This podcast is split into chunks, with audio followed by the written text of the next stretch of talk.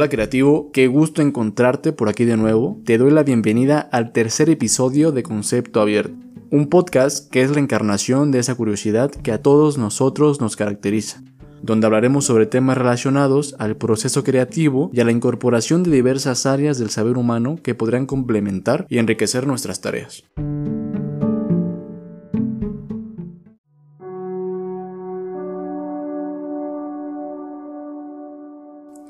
Estos últimos meses he estado un poco nostálgico, recordando cosas de mi infancia, que son vivencias que me dejaron muchas alegrías y que a su vez me convirtieron paulatinamente en quien soy ahora. Recuerdo mucho una casa del árbol que me hizo mi abuela, en un terreno que tenía a las afueras de la ciudad en donde yo vivo, que en realidad eran unas tablas sobre un árbol de guerilla, y sentía que desde ahí podía ver todo el universo. Evidentemente mi universo en ese momento era muy pequeño, Comíamos chayotes que mi abuela sembraba y preparaba y me la pasaba tratando de dibujar gallinas. También había estado recordando mucho cuando visitaba a mis otros abuelos que viven en Chiapas. Y ellos tenían su casa dentro de un terreno que le pertenece a la iglesia. Y aunque esos recuerdos son un poco más borrosos, sí está presente un árbol gigantesco en el medio de un patio, que probablemente era un árbol de almendro. El patio tenía siempre un olor a tierra mojada. La tierra era una combinación entre tierra y arena de mar, posiblemente porque sea una zona costera. Recuerdo también un piso de concreto pulido que una vez me platicó mi abuela que en realidad ese piso no era así en un principio. Cuando lo colaron era un firme normal, pero que al pasar los años, conforme trapeaba y trapeaba, el firme tomó una apariencia de pulido. Era muy fresco y creaba una atmósfera muy específica, que se quedó impregnada en mí. Creo que todos tenemos esos recuerdos importantes y extrañamos ciertas situaciones, personas, objetos o emociones que han marcado diferentes momentos de nuestra vida y que en cierta medida también son memorias las que nos han forjado. Yo siempre que puedo, por ejemplo, le propongo concreto pulido a los pocos clientes que he tenido. Dejar árboles, tener patios abiertos, tratar de hacer ambientes muy específicos en donde la luz, la temperatura, las alturas, los materiales creen una atmósfera que no sé cómo describir, pero que está muy grabado en mi mente. Y esto es posiblemente por todas esas experiencias que marcaron tanto mi vida y que siempre están presentes en todo lo que hago. El momento específico en el que vivimos, de la pandemia y la cuarentena, que en cierta medida nos limita bastante en hacer lo que normalmente hacemos, nos limita en el contacto con otras personas, en nuestras salidas a los lugares que nos gusta, etc., puede causar que estas sensaciones de añoranza se presenten un poco más y más fuerte. Evidentemente también va a depender mucho de quienes seamos como personas. Yo por ejemplo, y tal vez algunos se identifiquen, realmente no extraño el contacto con otros, ni las cosas como eran antes. Me da un poco igual. Y no es que prefiera que haya una pandemia mundial, pero yo soy más introvertido. La socialización no es lo que más me gusta y me causa un poco de ansiedad. Y la única diferencia que en mi caso encuentro es que veo menos a mi novia. A ti te afectará en otro tipo de situaciones, porque el mundo indudablemente es un mundo de realidades. Y como afirma Kant, el universo es una construcción del sujeto, y como señalo yo, ningún universo es mejor que otro. No sé si a ti te haya pasado, por las circunstancias o porque así eres, que de pronto ciertas cosas, música, imágenes, etc., te hacen extrañar algo, pero que no sabes qué es, como si extrañaras algo que nunca has vivido. Por ejemplo, yo estoy en un constante estado de extrañar algo que no sé qué es, como dijera Joaquín Sabina, no hay nostalgia peor que añorar lo que nunca jamás ha sucedido. Que claro, la connotación de Sabina es diferente, pero es una frase que me gusta mucho. Me gustaría que hoy me acompañaras a responderme la pregunta que me hice esta semana. ¿Por qué extrañamos? La nostalgia no es algo ajeno al ser humano, en realidad es una de sus características más notorias. Amamos consumir nostalgia, Volver al futuro y su recreación de los años 50, y luego volvemos a ver productos de Volver al futuro que son una recreación de los años 80, tratando de recrear los años 50, es una cadena infinita. Vemos cómo se reinterpretan valores del pasado en situaciones del presente y cómo se recuerdan cómo se hacían las cosas antes. Mucho de esto tiene que ver con el mundo actual en el que vivimos, porque nos encontramos en un momento en el que tenemos que cambiar muchas cosas que como especie hacemos para no extinguirnos por nuestras propias acciones. Y claro, también se ha vuelto una gran estrategia de marketing que usan las marcas para poder vendernos, más que un producto, una sensación característica de la raza humana. Si las personas no tuvieran la capacidad de extrañar y ser impactados por su pasado, el mundo indudablemente sería muy diferente. No existieran la denominación de patrimonio de la humanidad, tal vez. No tendríamos tantas tendencias que reinterpretan el pasado, como lo vintage, lo old school, los neo en arquitectura de los cuales hablaremos en un rato, pero en general, el mundo tal y como lo conocemos hoy en día está construido en gran medida por la nostalgia, por una sinergia entre el pasado, el presente y el futuro, ese tocadiscos con conexión a Bluetooth y que compraste en Amazon que tiene reconocimiento de voz y en el cual escuchas los vinilos de tu abuelo es prueba de ello. Realmente la nostalgia ha sido una de las fuentes de inspiración para toda la industria del diseño y para todos los que somos parte de ella, y es que en verdad sobran fuentes y recursos para crear y generar cosas nuevas, y que tenga el impacto que buscamos, así que nunca hay que tener miedo de experimentar con diferentes sensaciones para hacer lo que sea que estemos haciendo, claro, tratando de nunca negar el pasado. La palabra extrañar viene del latín extrañaré, que se basa en extraños y significa ajeno o fuera de. En un principio hace referencia a cuando algo se percibe como fuera de lo común, pero también se entiende como la falta de lo habitual o estar fuera de una situación normal. Y la nostalgia es un sentimiento que puede ser entendida como volver al dolor y se puede tomar como un equivalente al verbo extrañar. Lo cierto es que ambas palabras provienen de esa conexión emocional con el pasado y estarías muy sorprendido de cómo esto ha forjado el mundo que conocemos hoy en día y cómo muchos creadores y creaciones han tenido el gran impacto que tienen por utilizar este recurso como inspiración.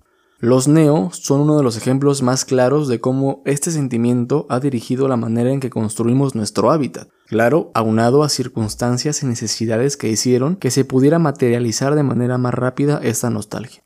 Son interpretaciones del pasado de antiguas prácticas y a veces los neo no solo son reinterpretaciones, son copias fieles. Y es que la historia del diseño, hablando en términos más generales de las actividades creativas, ha sido una historia de salseo constante, de peleas entre quienes defienden el pasado y tratan de seguir con su herencia y quienes lo niegan y creen que la respuesta se encuentra en dejar de lado esos saberes y ambas posibilitan realidades interesantes y válidas, de las cuales aprendemos más y más, que creo que ahora estamos en un momento en donde ambas visiones deberían juntarse. Pero bueno, comencemos con uno de los neos más interesantes y que probablemente los fotones que lanza hayan impactado en más de una ocasión tus pupilas porque fue tomado por el gobierno de Estados Unidos como el estilo arquitectónico de sus construcciones evocando los ideales de la independencia.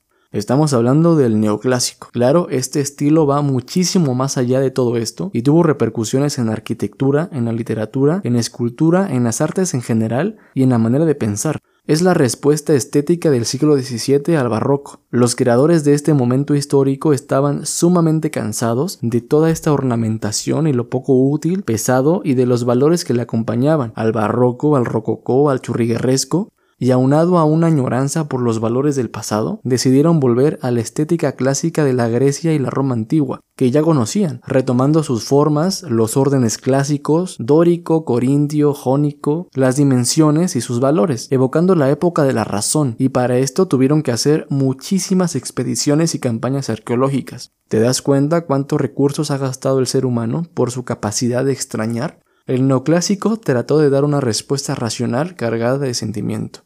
Entre las obras más importantes del neoclásico se encuentran, por ejemplo, La Puerta de Brandenburgo, escultores como Antonio Canova, que aparte de recuperar las formas clásicas, también trataban de usar los mismos materiales con los mismos acabados. El neoclásico también trajo cambios significativos. La difusión literaria ahora incluía con más fuerza el ensayo y la literatura incluía finales con enseñanzas morales o moralejas. Este movimiento vio paulatinamente su fin a manos del romanticismo, el cual estaba más a favor de los sentimientos que de la razón, que brindaba una nueva experiencia del mundo resultante de los grandes cambios que sucedían en Europa, como la revolución de las trece colonias o la revolución estadounidense o la primera revolución industrial. El mundo cambiaba y el neoclásico ya no satisfacía las necesidades de la sociedad, que tal vez quería volver a innovar, a dejar de lado las formas estéticas y clásicas y las reglas y crear con los sentimientos dejándose llevar por el momento. Saliendo un poco de los neo, el romanticismo creó una obra que a mí me parece muy interesante y que ha impactado muchísimo en el diseño moderno, porque evoca una sensación de tranquilidad, pero también de nostalgia, y con toques de melancolía.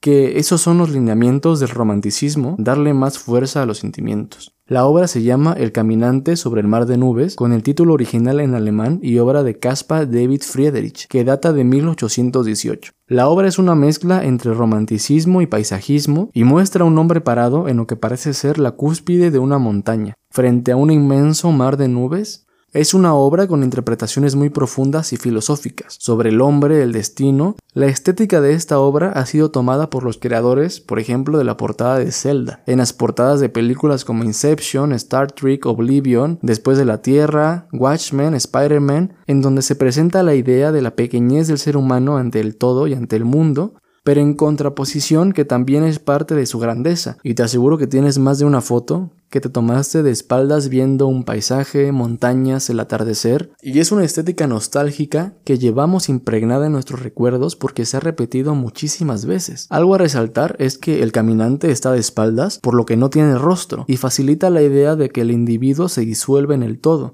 es como la filosofía de Plotino y el uno. El uno es el fuego del cual todos venimos y al cual todos deberíamos querer regresar que a la vez eh, es una reinterpretación de la teoría de las ideas de Platón, de almas o ideas perfectas encarnadas en cuerpos imperfectos, que tienen recuerdos del mundo perfecto del cual vienen al ver los moldes terrenales. Y esto es nostalgia pura, pensar que toda la vida nosotros, encerrados en un cuerpo imperfecto, estamos recordando y tratando de regresar al mundo de las ideas. Esta filosofía es retomada después por Santo Tomás de Aquino y son las bases actuales de la religión católica con la idea de que las almas van al cielo y ahí está la realidad perfecta.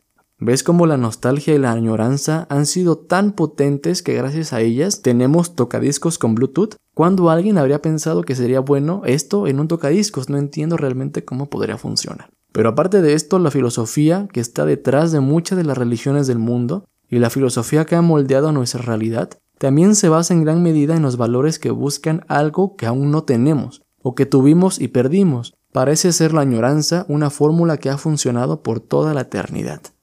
Aquí en México tenemos una historia con ese sentimiento tremenda, porque somos una mezcla, somos raíces prehispánicas con herencias del viejo mundo. Hablamos español y el catolicismo está presente, pero dejamos ofrendas a los muertos y en nuestras iglesias los grabados tienen rasgos de quienes vivieron aquí antes. Esto se le llama arte tequitqui. El arte tequitqui son las manifestaciones artísticas que se dieron tras la conquista de México. Los españoles mandaban a los pobladores de las ciudades mesoamericanas a construir sus templos y a tallarlos. Claro, los españoles tenían una iconografía y una técnica que los constructores prehispánicos no poseían. Y estos, al verse obligados a tener que construir, fusionaban lo que ellos sabían, las grecas, los rasgos humanos que conocían, con lo que se les pedía y se creó una fusión única y muy interesante. Toda esta mezcla se convirtió en un motor durante mucho tiempo para tratar de entender quiénes éramos como mexicanos y para buscar nuestra verdadera identidad. La añoranza por querer pertenecer a algo impactó en el diseño, en el arte, en la literatura y a casi todos los ámbitos de la sociedad.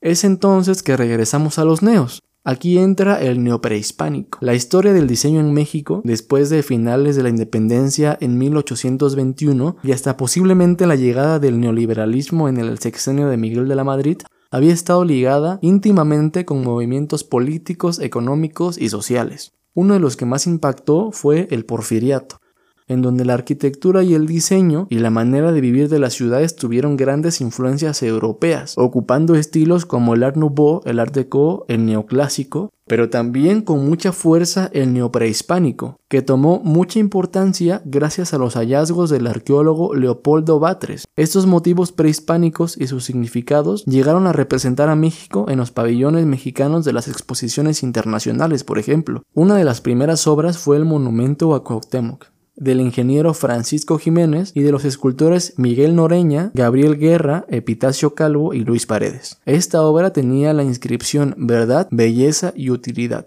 que era la síntesis de verdad histórica, belleza artística y utilidad moral, que aunado a los motivos prehispánicos y al significado de Cuauhtémoc dentro de la historia de México, el último Tlatuani mexica, asesinado por los conquistadores, según la versión de los hechos españoles, hacen que esta obra tenga una relación muy profunda con la nostalgia de las raíces prehispánicas. A lo largo de este periodo y en todo México hubo obras muy importantes del estilo no prehispánico pero este paulatinamente comenzó a ver su fin. Las críticas de los creadores comenzaron a surgir. Uno de los hitos de este movimiento fue el Pabellón de México, presentado en la Exposición Universal de París en 1889, el cual se realizó a base de formas arquitectónicas precolombinas. Es una reconstrucción de un templo prehispánico. José Contreras, uno de los escultores del pabellón, dijo, no hay adornos, ni símbolos, ni figuras alegóricas que hayan sido sacadas auténticamente de la arqueología mexicana y con la única mira de revivir la genuina civilización nacional, y ya no se habla de una reinterpretación, era una obediencia total de las formas, lo cual desató muchas y fuertes críticas en torno a esta obra. Después de la polémica del pabellón, en 1891 se inauguraron las gigantescas esculturas de dos héroes aztecas, que se les comenzó a conocer como los indios verdes. Se habían ubicado en la entrada del Paseo de la Reforma en la Ciudad de México, una zona con una estética francesa muy alejada de los valores prehispánicos de las culturas, lo que llevó a que dos años después un periódico de ideología liberal llamado El Monitor Republicano pidiera al ayuntamiento que se quitaran esos ridículos y antiestéticos muñecotes, asegurando que los turistas que supieran que son obras contemporáneas y no reliquias arqueológicas calificarían a los mexicanos de salvajes. Y esto causó que para 1900 este estilo se dejara de usar en las exposiciones internacionales. Los creadores de ese momento comenzaron a atacar el estilo, tachándolo de inútil. Manuel Álvarez en 1900 en su libro Las ruinas de Mitla y la arquitectura nacional dijo lo siguiente. Últimamente hemos visto aparecer letras aztecas, como si los indios hubieran conocido el alfabeto y no hubiera existido en la Edad Media letras con adornos semejantes a los nuestros, como se puede ver en la gramática del ornato de Jones. También hemos visto un piano zapoteca, como si en aquella época hubiera sido conocido el piano, y en el que, prescindiendo de la forma propia, conveniente y elegante, se ha hecho un mueble tosco y pesado con unas grecas grabadas en las frentes, como si pudiéramos llamarnos aztecas por llevar un dije azteca en la cadena del reloj. No sería difícil que veamos aparecer un vagón eléctrico azteca, porque en la caja se pinten unas grecas indias. Basta de empleos impropios y hasta ridículos y dediquémonos mejor a vulgarizar el arte del dibujo para conocer y apreciar la belleza de una obra de arte para tratar con acierto y procurar el desarrollo del arte, y alcanzar con éxito el ideal de lo útil, lo verdadero y lo bello, esa trinidad del arte. El neoprehispánico comenzó a ver su fin no solo por las enormes críticas o porque fuera una respuesta estética errónea, porque cuando surgió era la mejor respuesta a las necesidades de ese momento. Pero para 1900 las cosas habían cambiado mucho en México. Se estaba viviendo la época de mayor esplendor del porfiriato y también su fin. A pesar de esto y en un contexto estadounidense nació el estilo Mayan Revival, que vio una de sus primeras obras en 1915 en el Panamá California International Exposition en San Diego, en donde se incorporaba el estilo en el diseño de interiores, muebles, azulejos y diseño gráfico. También para ese momento, en 1912, Frank Lloyd Wright ya había ocupado motivos precolombinos en un complejo residencial de Hollywood, basándose en el libro A Study of Mayan Art. Los motivos prehispánicos, en especial los mayas, tuvieron gran relevancia en la escena mundial, siendo la base del Mayan Building de Frank Bloom en 1933, y este estilo tiene mucho de qué hablar, pero será en otro podcast. Regresando a 1900, en México, las ciudades se habían afrancesado de manera brutal y estaban apuntando a la modernidad, pero también había un descontento en la sociedad y cuando existe la ira y el descontento, la nostalgia y la añoranza se dejan de lado. A pesar del tranvía eléctrico, de las obras urbanas de desagüe, de la penitenciaría de Lecumberri o del proyecto del Monumento a la Independencia o del Palacio de Bellas Artes, el 20 de noviembre de 1910 estalla la Revolución Mexicana, la cual traía consigo una desconfianza enorme en el progreso. Cuando la ira de la guerra pasó, volvió la añoranza a la religión, al pasado colonial, del cual habíamos tratado de salir. Pero hay mi ser humano tan impredecible, fuimos buscando consuelo en quien nos trajo la tragedia. Fue entonces que llegó el neocolonial, o como lo llama Carlos Donati, nacionalismo colonialista. Tratando de buscar una nueva identidad nacional, el nuevo gobierno pensó que la identidad del país debería buscarse en el mestizaje. De verdad cómo le gusta al ser humano el pasado. El diseño que ahora representaba la identidad de México era el virreinal. Se retomaba la estética de las antiguas colonias españolas de México, y este movimiento tuvo obras importantes, pero su impacto se vio reducido por el momento histórico del país y por la llegada de los movimientos modernistas. La sociedad había cambiado de nuevo, se cansó de las formas del pasado y ahora quería apuntar al futuro. Siempre tendemos a buscar en cierto momento lo que alguna vez fuimos, lo que nos gustó del pasado al ver que el presente no es tan bueno como lo planeamos. Cuando nos encontramos sin respuestas, la fórmula más usada es repetir lo que alguna vez nos hizo sentir mejores.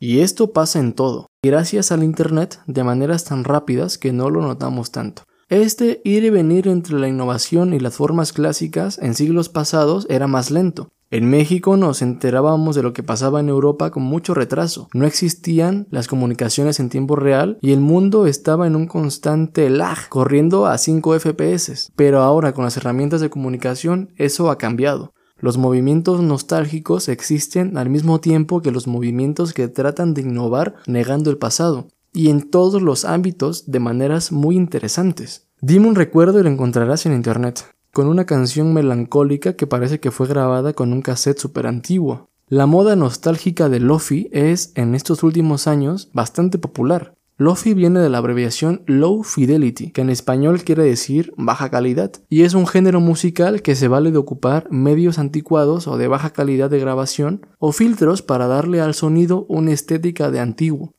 jugando con la melancolía, la nostalgia, los recuerdos y generando una atmósfera muy específica y especial. Este estilo musical comenzó por la época de los noventas y era una música tipo hazlo tú mismo o DIY, es decir, sonidos que eran producidos con bajos estándares de calidad porque era lo que se tenía en ese momento. Se grababan tal vez en una habitación, en una cochera o en algún espacio cualquiera, en donde sobraran los sueños pero faltaran los recursos. Y esa es la base de la nostalgia de Lofi. No es el sonido, sino es la historia. Esa típica escena melancólica de la superación. Del difícil comienzo de una idea, el Lofi es el reflejo musical del tiempo que no transcurre en vano, de la historia de las grandes empresas que comenzaron en un garage del éxito que comenzó con un fracaso, pero en ese momento cúspide de tu vida, del éxito, y cuando miras atrás, encuentras que en ese garage estaban tus mejores amigos, los cuales tal vez ya casi no ves, o que en esa etapa donde no tenías tanto, te encontrabas más feliz, tenías más tiempo para hacer las cosas que amabas. Actualmente este género, y gracias a las plataformas digitales, ha podido llegar a un público más joven porque ¿quién no recuerda estar jugando Yu-Gi-Oh con sus primos? Algún episodio triste de Los Simpsons o algún videojuego de la PlayStation 1 o del Game Boy.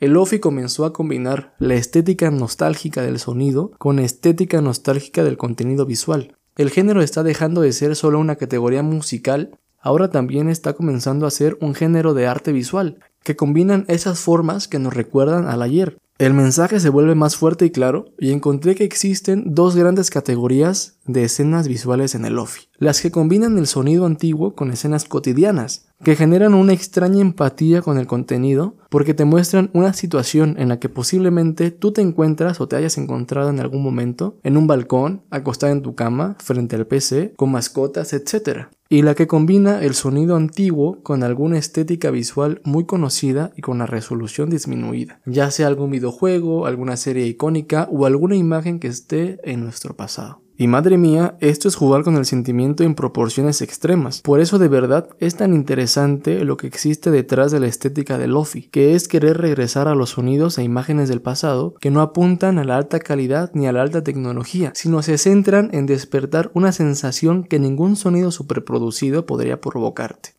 Y creo que a diferencia de los neos, el Lofi jamás pasará de moda porque aunque sigue las mismas reglas de volver al pasado, se encuentra en un momento en el que la estética de la nostalgia y la idea de construir un futuro pueden vivir simultáneamente, y una se alimenta indudablemente de la otra, porque tenemos títulos de ultra lofi como Noche de reggaetón, Voy al baño y al salir se arma la pelea del antro, en donde es difícil separar las concepciones y el sonido del pasado y los ambientes actuales y del futuro. Si quieres saber más de este género, te recomiendo un video llamado Lofi Hip Hop, la expresión de la nostalgia millennial de Jaime Altozano.